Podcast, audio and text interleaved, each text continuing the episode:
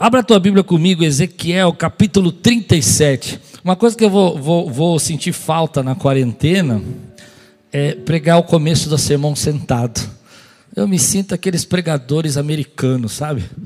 Aqueles pregadores de igrejas americanas, assim, daquelas igrejas que usam chapelão, assim, eles começam sentados, daqui a pouco eles levantam. Eu não sei porquê, mas eu sinto isso. Ezequiel capítulo 37, versículo 1 e o tempo está correndo. Levanta bem alta a sua Bíblia e diga: Essa é minha Bíblia. Eu sou o que ela diz que eu sou. Eu tenho o que ela diz que eu tenho. E eu posso o que ela diz que eu posso. Abrirei meu coração, deixarei a palavra de Deus entrar e nunca mais serei o mesmo. Amém. É, Ezequiel capítulo 37, Deus tem me dado uma palavra, desde o começo da campanha eu estou com essa palavra no coração, é, que fala sobre o vale dos ossos secos. Versículo de 1 a 14 diz assim: A mão do Senhor estava sobre mim, e por seu espírito ele me levou a um vale de ossos secos, a um vale cheio de ossos, perdão. Ele me levou de um lado para o outro e pude ver que era enorme o número de ossos no vale e que os ossos estavam muito secos. Ele perguntou: Filho do homem, estes ossos poderão tornar a viver? Eu respondi: Os soberanos, ó soberano Senhor, só tu sabes. Então ele me disse: Profetiza estes ossos e diga-lhes: Ossos secos, ouçam a palavra do Senhor. Ossos secos, ouçam a palavra do Senhor. Ossos secos, ouçam a palavra do Senhor. Assim diz o soberano, o Senhor, a esses ossos: Farei um espírito entrar em vocês, e vocês terão vida. Porei tendões em vocês, e farei aparecer carne sobre vocês, e o cobrirei com pele porém um espírito em vocês e vocês terão vida. Então vocês saberão que eu sou o Senhor. E eu profetizei conforme a ordem recebida. Enquanto profetizava, houve um barulho, um som de chocalho, e os ossos se juntaram, osso com osso. Olhei e os ossos foram cobertos de tendões e de carne, e depois de pele, mas não havia espírito neles. A seguir ele me disse: Profetize ao espírito, profetize, filho do homem, e diga-lhe: Assim diz o soberano, o Senhor, venha desde os quatro ventos, ó espírito, e sopre dentro desses mortos, para que vivam. Profetizei conforme a ordem recebida, e o Espírito entrou neles. Eles receberam vida e se puseram em pé. Era um exército enorme. Então ele me disse: Nossos ossos se secaram e nossa esperança desvaneceu-se. Fomos exterminados. Por isso profetize e diga-lhes: Assim diz o soberano Senhor: O meu, ó meu povo, Vou abrir os seus túmulos e fazê-los sair. Trarei vocês de volta à terra de Israel. E quando eu abrir os seus túmulos e fizer sair, vocês, meu povo, saberão que eu sou o Senhor. Porém, o meu espírito em vocês, e vocês viverão, e eu estabelecerei em sua própria terra. Então saberão, vocês saberão que eu, o Senhor, falei e fiz. Palavra do Senhor. Vamos orar? Pai, nós te buscamos agora para que o Senhor sopre esperança na nossa vida. Que o Senhor venha mostrar a nós tudo aquilo que o Senhor quer falar conosco. Que venha alimentar o nosso coração e venha fortalecer a nossa vida. Em nome de Jesus. Amém. Eu Estou muito entusiasmado com essa palavra, eu preciso tomar cuidado, porque há tanta coisa que Deus falou comigo aqui, que eu fico com medo de me perder, sabe? De falar uma coisa na frente da outra e você não entender nada do que eu estou pregando. Então eu preciso tomar muito cuidado hoje, porque eu tô, quando eu fico muito entusiasmado com uma mensagem que Deus me dá, eu acabo correndo muito com ela. Mas o que está acontecendo aqui é que a nação de Israel estava sem esperança. Eles haviam sido levados cativos à Babilônia, o templo estava destruído, Israel estava destruída, o povo estava preso lá na Babilônia, os príncipes tinham sido levados, é, eles estavam vivendo embaixo de uma escravidão, e a esperança daquele povo não, não, não estava fortalecida, não tinha um horizonte. Então, a Bíblia diz que nesse momento de tanta dificuldade, de tanta é, luta, a palavra de Deus fala logo no primeiro versículo, eu quero que você leia comigo, 37:1 diz: "A mão do Senhor estava sobre mim". E essa é a parte que começou a tocar o meu coração de trazer essa mensagem. Porque é, quando você faz essa frase, quando você diz essa frase, a mão do Senhor está sobre mim, como é que você termina essa frase? É isso que me, me incomoda nesse texto, porque eu, eu terminaria essa frase: a mão do Senhor está sobre mim, e eu estou vivendo milagres, eu estou vivendo promessas, eu estou vivendo sucesso. E na verdade, a Bíblia vai dizer para nós que a mão do Senhor está sobre o profeta para levá-lo a um vale de ossos, cheio de ossos. Note que às vezes nós não entendemos que quando Deus nos chama, quando Deus nos coloca na obra, quando Deus põe um ministério na nossa vida, Deus nos leva a vale de ossos, e não a plataformas enormes, e não a grandes sucessos, mas a lugares difíceis, a situações difíceis, a problemas difíceis. E era isso que o profeta Ezequiel estava vivendo. Ele estava vivendo como um profeta numa cidade é, iníqua, numa nação perversa, na Babilônia. Ele era um sacerdote que não podia ser sacerdote, e ele agora vai se ministrar a um vale de ossos. Ou seja, Deus está dizendo: é assim que você viver, pregando a, a ossos secos. É isso que você enxerga. E a Bíblia está dizendo que a boa mão do Senhor vai levá-lo a esse lugar. Então, a palavra de Deus vem no meu coração que nós, como profetas, como servos de Deus, como eh, intercessores, como líderes, como ministros, como pessoas que são declaradamente servidores da palavra do Senhor, muitas vezes vão ser levados pela mão do Senhor a situações difíceis, a momentos difíceis, para que nós possamos ser uma voz profética para essa nação, para que a gente possa falar a palavra de Deus, para que a gente possa trazer esperança. É isso que o profeta está fazendo. Ele está no meio de vale de ossos secos, porque na Babilônia as pessoas estão ressequidas, as pessoas estão secas, elas não têm esperança, mas Deus o coloca lá para declarar a sua palavra e levar a esperança levar graça, um sopro de esperança sobre tua vida. Eu me lembro que quando eu comecei a pastorear, quando a gente começa a pastorear, a gente é um pouco ingênuo. Eu vou explicar para você. Gente, eu achava que assim, não, eu vou começar a pastorear e eu vou. É, é, ter um grande, um grande, um grande resultado do meu ministério. As pessoas vão fazer, vão fazer, é, vão seguir, vão ouvir a palavra que Deus coloca no coração, porque é revelada. Deus fala comigo. E na verdade Deus me colocou a, a pastorear pessoas no começo muito difíceis. Eu era difícil e as pessoas que começaram essa igreja eram pessoas difíceis, não eram fáceis, eram gente de temperamento, gente difícil de temperamento, gente com uma série de coisas. E eu me lembro que a minha ideia é que se Deus tinha me chamado, Ele ia me colocar para multidões, Deus tinha me chamado, Ele ia me colocar para fazer grandes obras, e na verdade, eh, Deus tinha me colocado eh, para vales de ossos secos.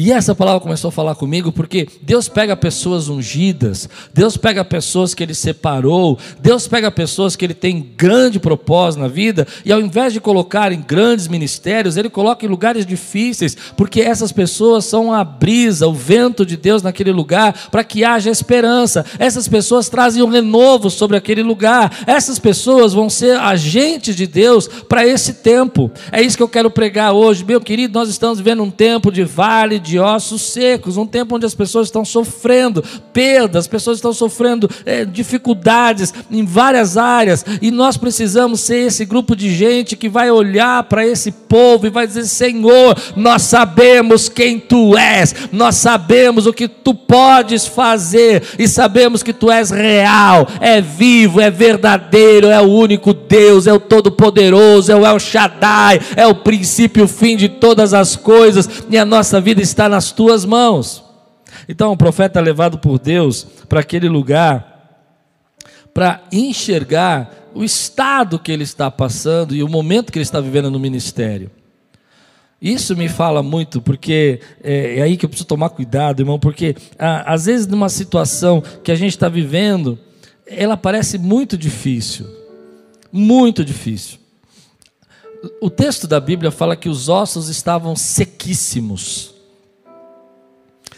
Deus leva ele num lugar onde que provavelmente parecia um final de campo de batalha. Centenas e milhares, talvez, de ossos espalhados. Mas os ossos é, é, estavam não só ali jogados, mas estavam sequíssimos. Isso é uma coisa que me chama a atenção, porque é, ossos, é, independente se eles estão secos ou não estão secos, se tem um pouco de carne ou não tem um pouco de carne, está morto. Mas o que a Bíblia quer dizer para nós é que há situações na nossa vida que elas são extremamente improváveis. Que além de estar ruim, vou falar, está péssimo. Além de estar tá difícil, está dificílimo além de estar numa situação completamente fechada, está cada vez pior. E a Bíblia não escreve nenhuma palavra, nenhuma palavra, nesses tantos anos que eu sou pastor, é por acaso. Quando a Bíblia fala os ossos estavam sequíssimos, ela quer dizer, olha, era terminal, era impossível. E Deus vai levar esse homem para lá, diante daquilo é, que é improvável, que é impossível, e vai colocar esse homem, que é o profeta Ezequiel, como ungido dele naquele lugar, para que seja a voz profética, para que possa enxergar, para que possa falar. E o texto diz: profetiza, profetiza.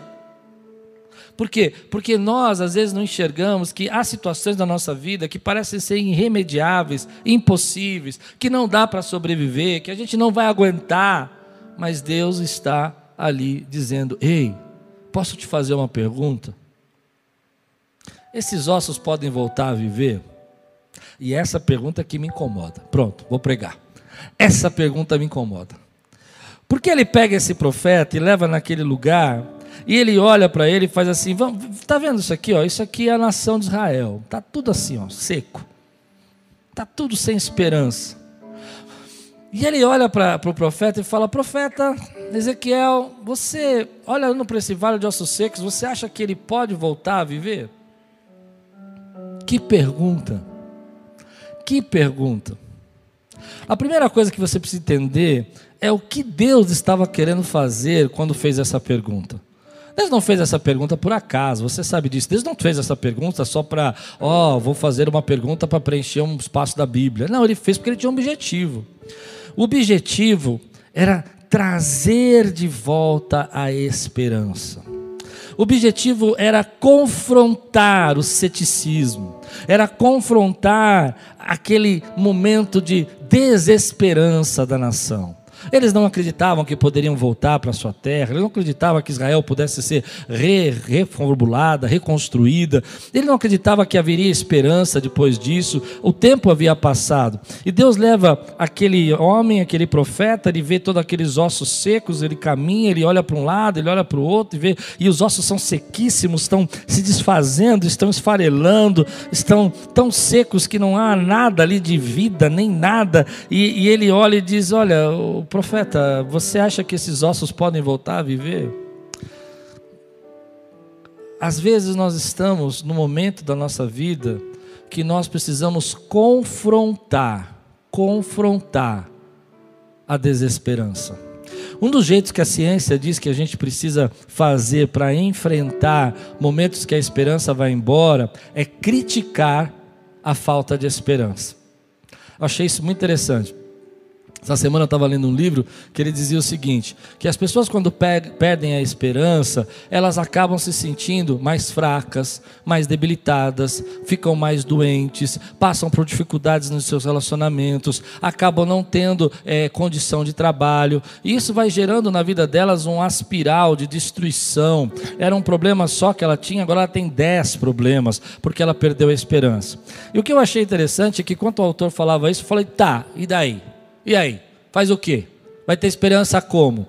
E ele disse: uma das maneiras que foram testadas cientificamente para tentar ajudar as pessoas a voltar a ter esperança é criticar a, a, falta de esperança.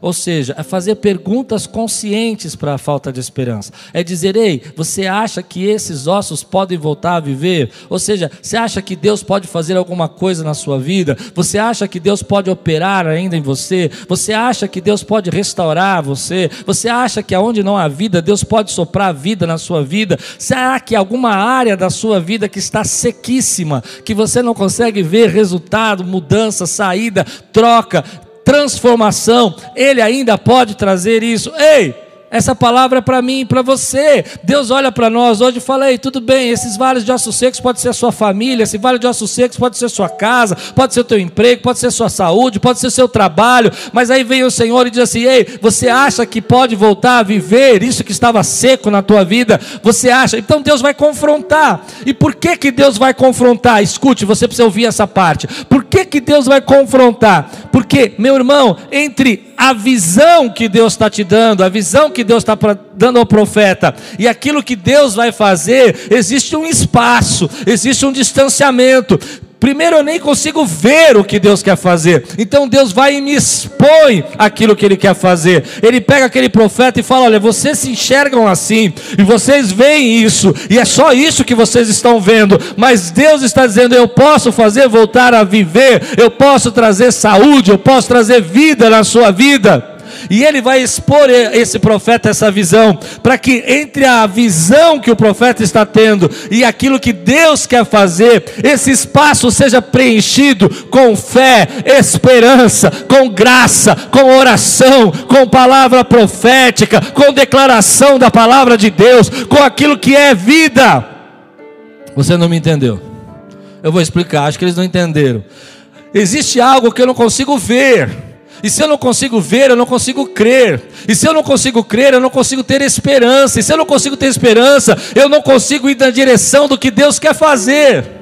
Então o profeta é levado, a mão do Senhor vai levá-lo aos vales de ossos secos. Acho que dá para entender, né? E quando ele chega lá, ele vê tudo aquilo. E Deus está falando: é assim que você vê. Mas agora eu vou mostrar para você o que eu vou fazer. Porque se você não ver o que eu vou fazer, esse buraco que há entre o que você vê e o que eu vejo, não vai ser preenchido com graça e fé. Aleluia. Aleluia. Aleluia. Estou com saudade dessa igreja cheia, eu poder dar uns gritos aqui e ver o povo. Ah! Estou com saudade. Dá um grito aí na sua casa aí, vai. Então, olha que Deus maravilhoso. Ele pega aquela situação de falta de esperança e ele vai, leva e fala: Olha, é isso que você vê, mas isso que você vê não é o que eu vejo, e não é o que eu quero que você vê, veja. O que eu quero que você veja é essa pergunta: pode voltar a viver? Pode criar carne, osso, pode criar vida. Deus está confrontando a desesperança. A misericórdia do Senhor é tão grande que ele pega esse homem para dizer assim: ei, você não acredita mais. Você não tem esperança que as coisas possam melhorar, você não tem esperança que você possa ter uma outra situação, você não tem esperança que a nação de Israel possa voltar, você não tem esperança. Se você não entende o que eu estou pregando, deixa eu ser mais claro para você. Logo no final do capítulo, no versículo 14, ele diz assim: o meu povo, vou abrir os seus túmulos e fazê-los sair, trarei vocês de volta da terra de Israel. E quando abrir os seus túmulos e eu fizer sair, vocês, meu povo, saberão que eu sou o Senhor. Porém, vocês um espírito e vocês, e vocês viverão e os estabelei em sua própria terra. Então vocês saberão que eu, o Senhor, falei e fiz. Esse é o motivo da profecia. Olha, eu vou tirar vocês daí. Eu vou levar você para fora. Mas vocês precisam enxergar isso. Vocês vão ter esse sopro de esperança. Então, quando Deus começa a criticar a falta de esperança deles, Ele começa a perguntar, questionar, talvez a palavra mais, mais forte seja essa, questionar a desesperança, é aí que o profeta deu, deu uma, dá uma resposta que eu acredito que é muito nossa hoje. Será que pode voltar a viver? Será que pode ser restaurado? Será que pode ser feliz como era antes? Ele não vai dizer, claro, Deus, porque, sabe, eu tenho dúvida de pessoas que falam assim, sabe, num momento como esse, todo cheio de fé, todo cheio de, Ei, Deus vai fazer, ah, eu tenho um pouco de dúvida, eu não sei vocês, mas eu fico meio, porque não tem como você só viver assim, no up. Mas ele diz, tu sabes, tu sabes. Pode voltar a viver? Tu sabes. Eu não sei eu não entendo, eu não sei como o senhor pode fazer isso, eu não, eu não sou capaz, eu não sou é, tão inteligente assim, não consigo viver, eu não vi isso que o senhor quer fazer. Então, essa é uma resposta que vai do fundo da alma de alguém que está no momento que está passando por esse problema de falta de esperança. Talvez essa seja a sua resposta. Senhor, tu podes fazer, tá, tu sabes, tu, pode, tá, tu sabes que pode, mas não sei. Então Deus olha para ele e fala assim: profetiza. Use os seus lábios para profetizar a vida. Use os seus lábios para profetizar a saúde. E Deus vai construindo uma imagem na mente do profeta, uma visão na mente do profeta, uma revelação. Como o pastor Pascoal falou, a gente precisa ter não só informação, mas precisa ter revelação como o apóstolo Paulo disse, Terço disse que a gente precisa viver embaixo de uma palavra profética, e, e, e como Julian disse, aquilo que é invisível não é invisível para Deus, e que é mistério não é mistério para Deus, porque os mistérios são revelados pelo Senhor. Então vem, vem o profeta e diz: Olha, é, é, tu sabes, e Deus fala para ele: profetiza profetiza vida, profetiza saúde, profetiza graça, profetiza restauração. Olhe para esse vale de ossos secos e profetiza nele que a tua família é uma família bendita, que você vai ter saúde, que a tua casa vai ser próspera, vai ser suprida, vai ter milagres acontecendo aí. Profetiza, traga de volta a esperança, preencha esse espaço que está vazio entre o que você vê e o que Deus quer fazer. Enxerga que Deus pode fazer muito mais do que pedimos ou pensamos. Perceba que além o que Deus quer fazer, que às vezes você não consegue enxergar. E como o Julian falou ontem com muita propriedade, nem sempre Deus vai mostrar tudo para você, para que você entenda que esse é o caminho, você vai passar por isso.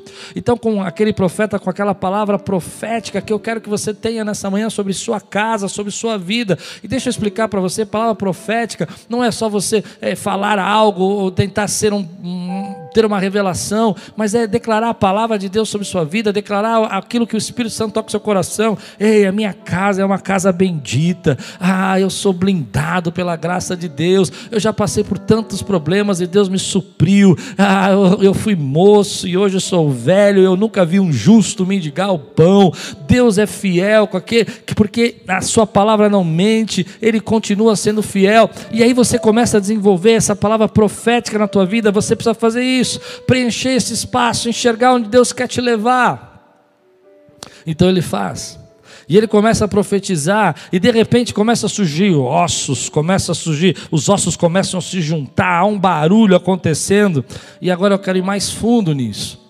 Porque às vezes a gente olha isso, lembra que ele está falando de Israel, ele está falando da nação que está perdida, ele está mostrando os ossos quebrados, ossos, ossos destruídos, ossos secos. E sabe o que significa osso? O que é o osso do nosso corpo? Para que serve o osso do nosso corpo? Osso é estrutura. Osso é aquela estrutura que nos sustenta você tem um osso, porque você eu só estou de pé aqui, porque o osso aqui está me dando o amparo, a, situa a, a, situação de eu ficar firmado. Né? Há muita coisa para isso acontecer, mas os ossos representam a estrutura. E a Bíblia está dizendo: olha, a tua estrutura está seca. A estrutura de Israel está seca, a nação de Israel está, está completamente destruída, não tem príncipe, não tem governo. Há um rei ali colocado pelo rei da Babilônia, mas é um rei de fachada, não há estrutura, mas essa estrutura vai se juntar, ela vai começar a fazer, e depois a Bíblia diz que os tendões começam a ser ligados. Aí eu vou mais longe, para que você tenha um corpo completo, você precisa ter tendões, ligamentos, e esses tendões significam conexões, conexões que você não tem mais, situações que você não consegue mais, pessoas que você não consegue se conectar. Então estava tudo morto para Israel. E a Bíblia, eu vou mais longe, a Bíblia não cita essa palavra, mas eu vou citar para ter um corpo precisa de órgãos. Órgãos são ministérios, são funções, são propósitos. Cada órgão, eu não sei se você está entendendo o que eu estou pregando. Cada órgão do seu corpo tem uma função. Seu rim tem uma função, seu fígado tem uma função, o coração tem uma função, e aquilo foi se ajuntando, e era um barulho de ossos se ligando, era um barulho de conexões sendo feitas, tendões sendo criados. A Bíblia diz que, isso é muito importante, porque a Bíblia diz que é ouvir carne, carne, músculos sendo feitos, porque isso é amparo, é, é proteção, o músculo te protege, o músculo te fortalece, pelo músculo você tem força para levantar. Deus está trazendo aquele povo, ei, você pode receber essa palavra, Deus está dando uma visão, o profeta está olhando aqui, ele está dizendo: o que está acontecendo aqui? Deus está trazendo estrutura, está renovando a tua estrutura. Deus está trazendo sobre sua vida, querido, a conexões novas, ligamentos novos, pessoas que vão ser abençoadoras da sua vida. Deus está trazendo tudo isso Israel, Israel tinha perdido. Deus está trazendo sobre eles ministérios, funções novas, órgãos novos. Aleluia! Deus está trazendo sobre eles carne, estrutura, física. O que, que Deus quer dizer com isso? Que Deus está colocando sobre eles ali a força, eles vão ter força para carregar, e por cima diz a palavra de Deus que veio a pele. A pele, querido, para mim é a parte estética, é a parte de, de Deus restaurar a nação com glória. Eu sei que eu estou indo muito longe nisso, mas pense nisso. Eles estão vendo isso, eles estão entendendo. Eu sei, a minha nação não tem estrutura, mas ela vai ser estruturada. A minha nação não tem conexões mais, está destruída, mas ela vai voltar a ter conexões. Ela não tem força, mas ela vai voltar a ter força. Ela não tem glória, mas ela vai voltar a ter glória. Eu vou repetir porque você precisa entender.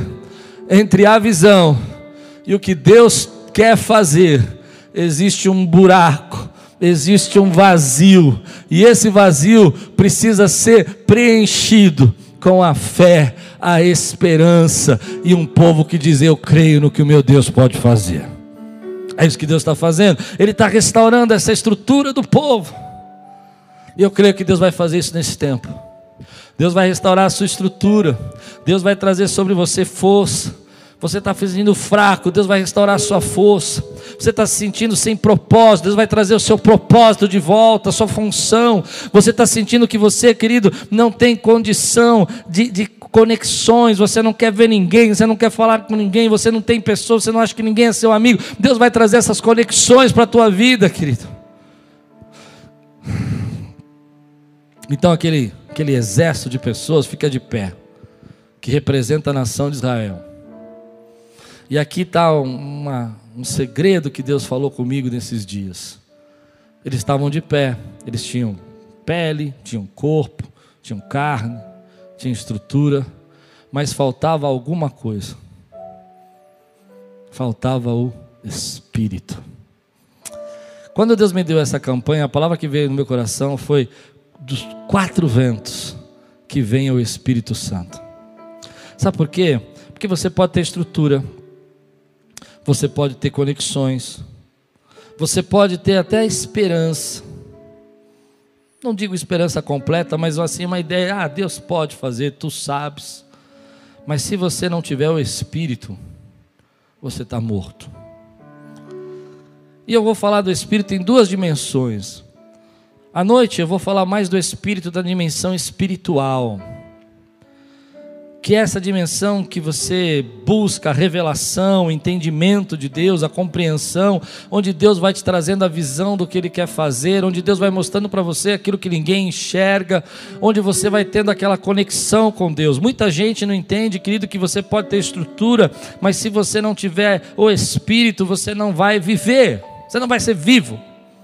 E aí que vem a segunda parte da minha ideia sobre o espírito, porque espírito também para mim significa quando a gente diz aquela pessoa é muito espirituosa, aquela pessoa é espiritual, ela é uma pessoa viva, ela é uma pessoa que está cheia de paixão por Deus, está cheia de vontade da presença de Deus, e, e é isso que ele está dizendo: olha, essa nação de Israel vai ser uma nação que vai ser revivada, vai ser reavivada não só de estrutura, não só de beleza, mas vai ser reavivada em seu espírito. É, é, aquele momento que você volta a dizer: Eu creio que eu vou fazer coisas novas, que eu vou, sabe? Eh, deixa eu me explicar. É, quando uma pessoa perde essa questão do espírito, não só na questão espiritual, mas de vida também, ela começa a não sonhar mais, ela não começa a não ter planos mais, ela não tem paixão para fazer as coisas. Ela faz porque tem que fazer, ela faz porque ah, é obrigação, se não fizer vai piorar. E é isso que me incomoda, porque Deus está dizendo: Ei, não é isso que eu quero para você vocês, eu vou soprar sobre vocês o meu espírito, e vocês vão arder novamente, vocês vão se alegrar novamente, vocês vão se apaixonar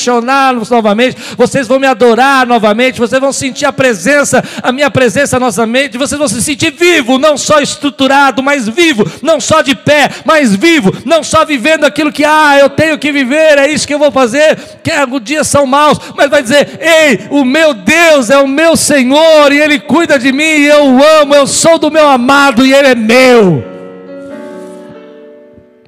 O sopro vem, e é interessante que, que quando o corpo fica de pé, eu não sei se você já percebeu isso no texto, mas o Senhor fala para o profeta: profetiza o Espírito, profetiza o Espírito, profetiza o Espírito. Porque às vezes a gente se, se contenta em só ter estrutura, a gente se contenta em só ter, ter força, a gente se contenta em ter só estética, a gente se contenta em só ter glória, ter com muitas conexões, mas a gente não percebe que dentro de nós está morrendo a paixão, está morrendo o desejo, está morrendo a vontade, está morrendo o sonho, está morrendo o objetivo, está morrendo a esperança. A palavra entusiasmo significa estar cheio de Deus. No grego, entusiasmo é estar cheio de Deus. Eles entendiam que quando uma pessoa estava cheio de Deus, cheio de, de entusiasmo, cheio de Deus, era aquela pessoa que estava exuberante, estava feliz, estava fazendo, e aquilo era um sinal de que ela estava cheia de Deus. Eu acho interessante esse termo, porque a ideia é que quando você está cheio de Deus, você está entusiasmado. quando você está cheio de Deus, você está cheio de vontade de fazer, de realizar, de viver o que vem depois disso. Então ele ora, e dos quatro cantos, né? O Espírito vem. E vem, e eu vou, de noite eu vou continuar a partir daqui. Vem o Espírito e ele começa a entrar naquelas vidas, naqueles corpos sem vidas, vamos dizer. E agora eles vão estar cheios de Deus, eles vão estar entusiasmados. Talvez o que Deus queira fazer com você nesses dias de campanha é pegar na tua mão, levar você a uma área da sua vida e dizer: Olha, minha mão está sobre você, e eu estou te levando para esse vale de ossos secos para que você possa profetizar, para que você possa declarar: você crê que pode voltar a viver? Você crê que pode voltar a ser restaurado? E Deus está fazendo isso pela sua misericórdia para recobrar a esperança. Para que esse povo possa entender que Ele vai tirar aquela nação daquele lugar que Ele vai tirar aquele povo daquele lugar. Assim como eu creio que Deus vai nos tirar dessa situação, e que ainda que eu não entenda todo o processo, e nem entenda porque a boa mão do Senhor me levou a esse vale de ossos secos, eu sei que entre o que eu vejo e o que Deus quer fazer, há um relacionamento, há uma presença, há um cuidado, há uma esperança e há um sopro do Espírito dele sobre sua vida. Então você para e você começa a ouvir um som, um som de chacoalhar, um som de vento, um som de ossos se juntando, e você sabe que Deus começou a fazer a sua boa obra. Esse é o som que eu quero que você escute agora um som de que Deus está trazendo coisas que a gente não pode imaginar, situações que a gente não pode imaginar, estrutura que a gente não tem mais. Eu já preguei aqui sobre estrutura.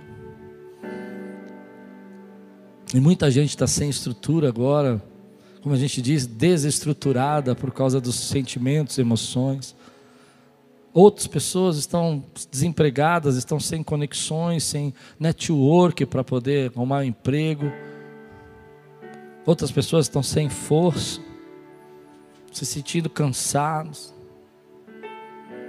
E Deus vai trazendo tudo isso e vai fortalecendo a tua vida e você pode ouvir o som.